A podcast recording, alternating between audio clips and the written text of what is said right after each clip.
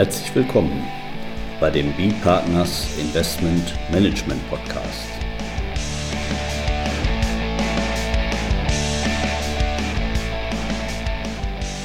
Immer wieder Mittwochs, kurzer Wochenrückblick, was in unserer Beratungspraxis besonders interessant war. Unser Thema heute, DAX 6 und das Geheimnis der Berufsträger. Mit Holger Hartmann, Partner bei B-Partners. Und Carsten Bödecker, ebenfalls Partner bei B-Partners. Ja, Holger, du hast eben schon gesagt, ein Titel wie früher da bei den drei Fragezeichen.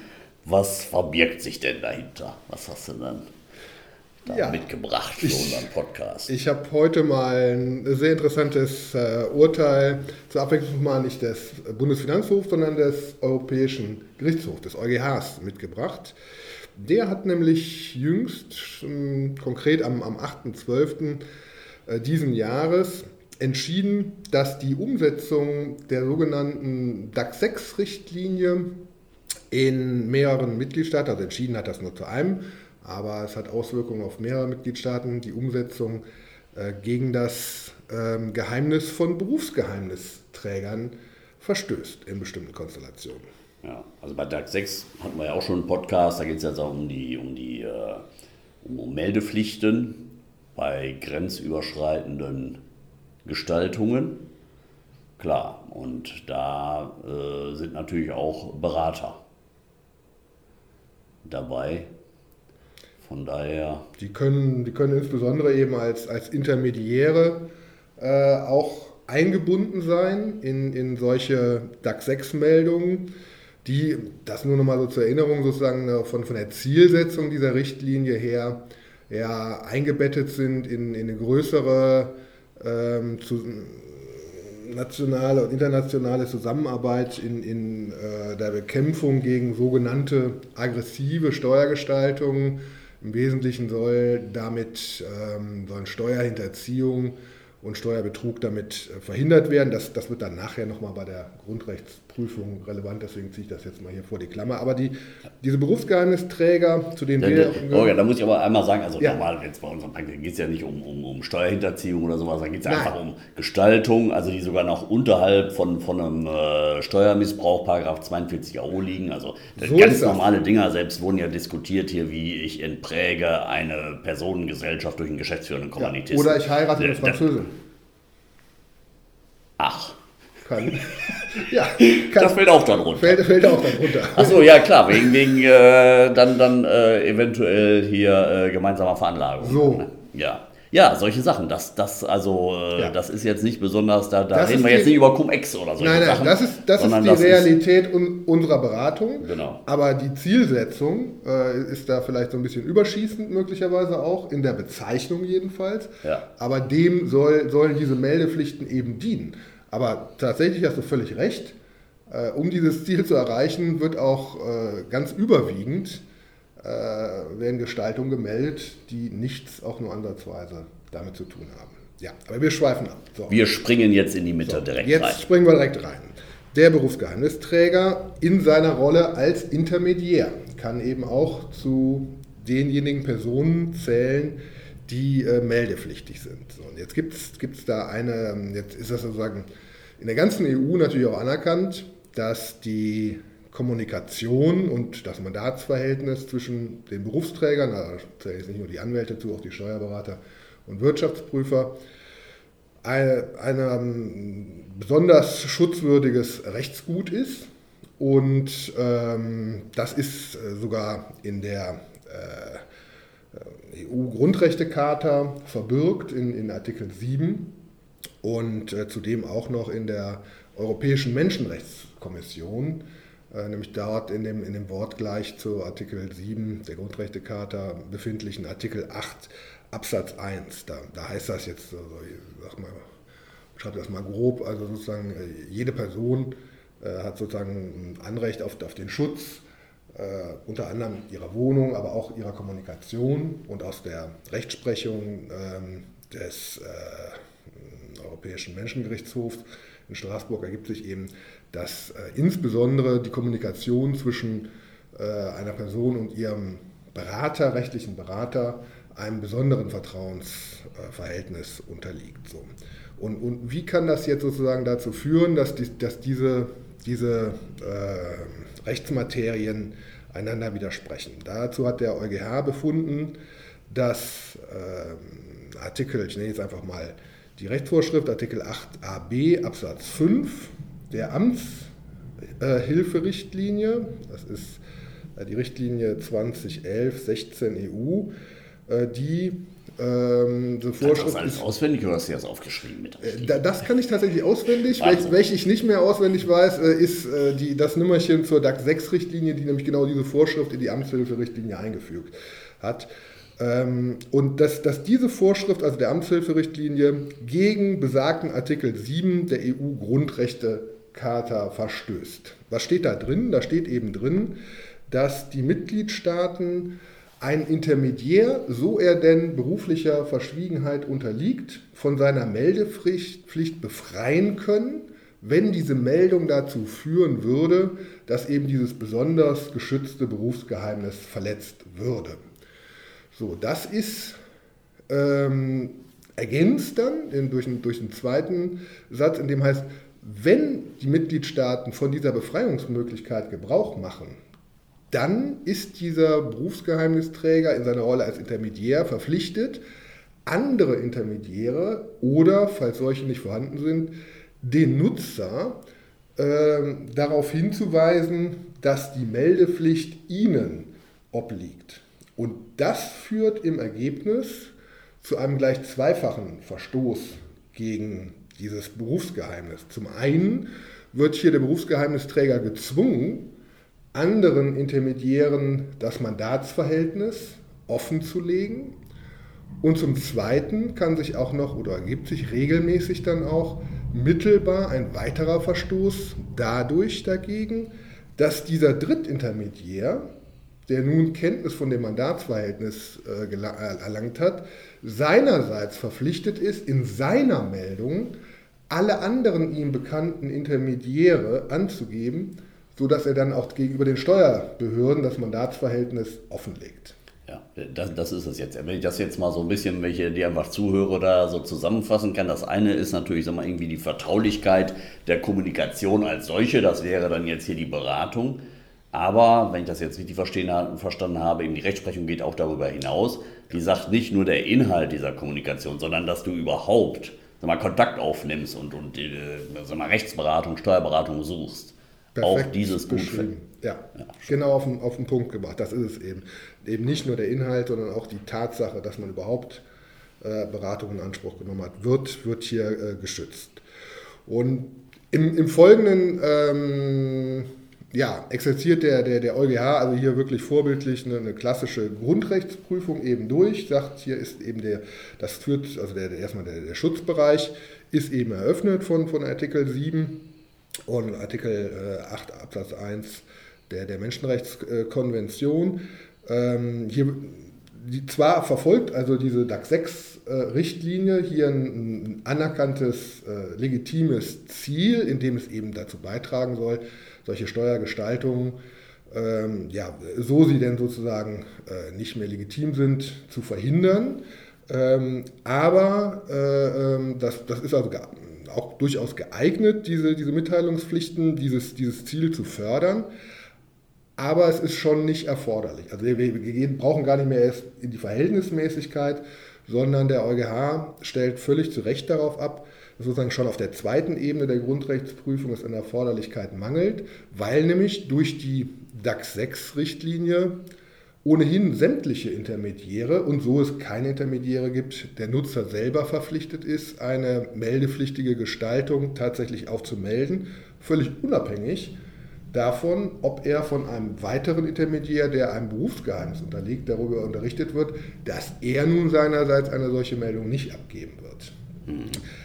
Das ist jetzt für uns, also das, das hätte ich vielleicht noch eingangs sagen, was, was der Fall, der dem Ganzen zugrunde lag, war jetzt ein, ein belgischer. Das ist jetzt nicht äh, in unserer Beratung nicht so der ganz, ganz klassische Jurisdiktion, in dem wir äh, sehr, sehr viele ähm, Fälle beraten. Für uns interessanter ist Luxemburg, aber das, das Urteil ist eben auch ähm, ohne weiteres für, für Luxemburg relevant, weil Luxemburg ebenso wie, wie Belgien tatsächlich diese Richtlinie genau so umgesetzt hat, indem sie den Berufsgeheimnisträgern äh, diese, Befreiungs, ähm, äh, diese, diese Befreiungsmöglichkeit eingeräumt haben. Sprich, in, in Luxemburg sind die Berufsgeheimnisträger von ihrer eigenen Meldepflicht befreit, müssen aber den anderen Intermediären äh, dafür zur Kenntnis bringen, dass sie befreit sind und sie darauf hinweisen, äh, dass nun diese Intermediäre ihrerseits zur Meldung verpflichtet sind. Wo, wo finden wir das denn in, in, in, Luxemburg? Wir haben doch auf unserer Internetseite, da haben wir die, die ist auch da, das DAX ja. 6 Umsetzungsgesetz für Luxemburg da drauf. Genau, in, in, in, Artikel 3 Absatz 1 ist das geregelt, eben die Befreiung von dieser Meldepflicht für den, für den Berufsträger. Mhm. Und äh, in Absatz 2 findet sich dann eben diese Verpflichtung, die an diese Stelle tritt, innerhalb von zehn Tagen die anderen Intermediäre über deren Meldepflicht äh, zu informieren. Das packen wir dann hinterher auch in die Shownote, nochmal einen Link direkt zum Umsetzungsgesetz zu unserer Lesefassung. Also da würdest du jetzt sagen, also der, du hattest gesagt, der, der ähm, Europäische Gerichtshof hatte, über ein, äh, hatte konkret über das belgische Gesetz, um belgische Umsetzungsgesetz zu entscheiden. Da würdest du sagen, dass das in Luxemburg und, und Belgien ist, ist vergleichbar? De definitiv. Und das ist tatsächlich sogar so jetzt hier bei, bei, bei diesem, diesem Vorlageverfahren, da der äh, EuGH eben festgestellt hat, dass hier die Amtshilferichtlinie, geändert durch die DAX 6 Richtlinie, äh, gegen Artikel 7 der ähm, ähm, EU-Grundrechtecharta verstößt. Da ist sozusagen schon die, diese Richtlinie, die ist ungültig. Und das Gleiche gilt eben für die, für die Umsetzung in den Mitgliedstaaten, die von dieser Befreiungsmöglichkeit Gebrauch gemacht haben. Ah, okay, also das ist jetzt also gar nicht, äh, im Prinzip äh, haben die jetzt die, die Unwirksamkeit dieser, dieser Richtlinie festgestellt und damit dann auch direkt die Unwirksamkeit der Gesetze? Ja, also der, nicht, nicht direkt der, der, der Umsetzungsgesetze. Der EuGH hat es ein bisschen anders formuliert. Der, der, der sagt eben, ähm, die Richtlinie ist insoweit ungültig, ähm, als die Umsetzung in den Mitgliedstaaten zu diesem Verstoß gegen die Grundrechtecharta führt.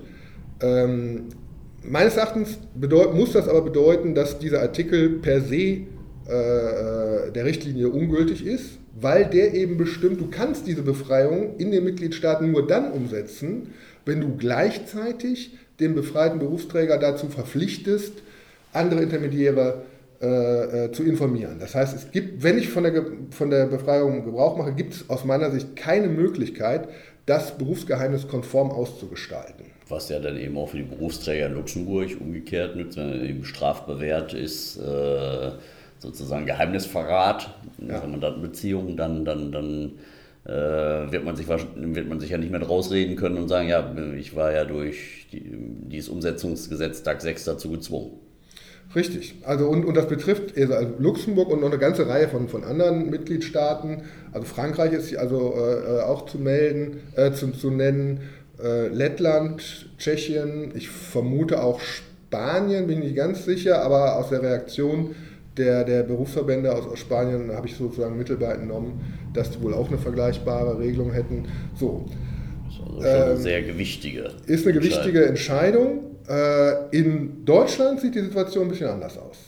Also in, der deutsche Gesetzgeber hat von dieser Befreiungsmöglichkeit nach Artikel 8ab äh, Absatz 5 keinen Gebrauch gemacht, war aber natürlich auch sozusagen konfrontiert mit der Situation, dass er die Berufsgeheimnisträger eben nicht ähm, dazu zwingen konnte und wollte, sozusagen gegen ihr Berufsgeheimnis zu verstoßen und hat einen anderen Weg gewählt. In, in, in Deutschland ist das so geregelt, das, im, das packe ich auch nochmal in die Shownotes, äh, unsere Lesefassung, das ist in, in, in 138f Absatz 6 geregelt, äh, ist das so, dass der, der Berater, der einem solchen Berufsgeheimnis unterliegt, eben ähm, die nicht von seiner Meldepflicht frei wird, der muss also die Angaben zu der Gestaltung an sich melden ans Bundeszentralamt für Steuern, aber die personenbezogenen Angaben zum Nutzer, die muss er eben nicht melden. Er muss nur den Nutzer seinerseits darauf hinweisen, dass er ihn von, seiner, von seinem Berufsgeheimnis befreien kann, von seiner Verschwiegenheitspflicht, dann würde er für den Nutzer sozusagen auch die personenbezogenen Angaben mitmelden. Wenn der Nutzer das nicht möchte, also das Berufsgeheimnis wahren möchte, dann muss er den Nutzer darauf hinweisen, dass der Nutzer seinerseits die Verpflichtung trifft, eine ergänzende Meldung ausschließlich mit seinen personenbezogenen Angaben unter Angabe der Registrier- und Offenlegungsnummern, die der Berufsträger ihm mitteilen muss, ähm, die er für seine gestaltungsbezogene Meldung vom Bundeszentralamt für Steuern zugewiesen bekommen hat, äh, ähm, zuweist. Und da, ja. Nee, ich wollte dich nicht unterbrechen. Nee, äh, da da wird es jetzt, meine ich, nochmal ganz interessant, weil ähm, das ist so in dem EuGH-Urteil nicht unmittelbar angesprochen und soweit ich das überblicke, momentan auch noch nicht so rezipiert in ersten Reaktionen hier der, der, der deutschen Berufsverbände, Rechtsanwaltskammern etc. Ähm, letztlich, meine ich, äh, kann man auch in dieser deutschen Umsetzung ein, ein, könnte darin ein Verstoß gegen das Berufsgeheimnis im, im Sinne von Artikel 7 der EU-Grundrechtecharta liegen.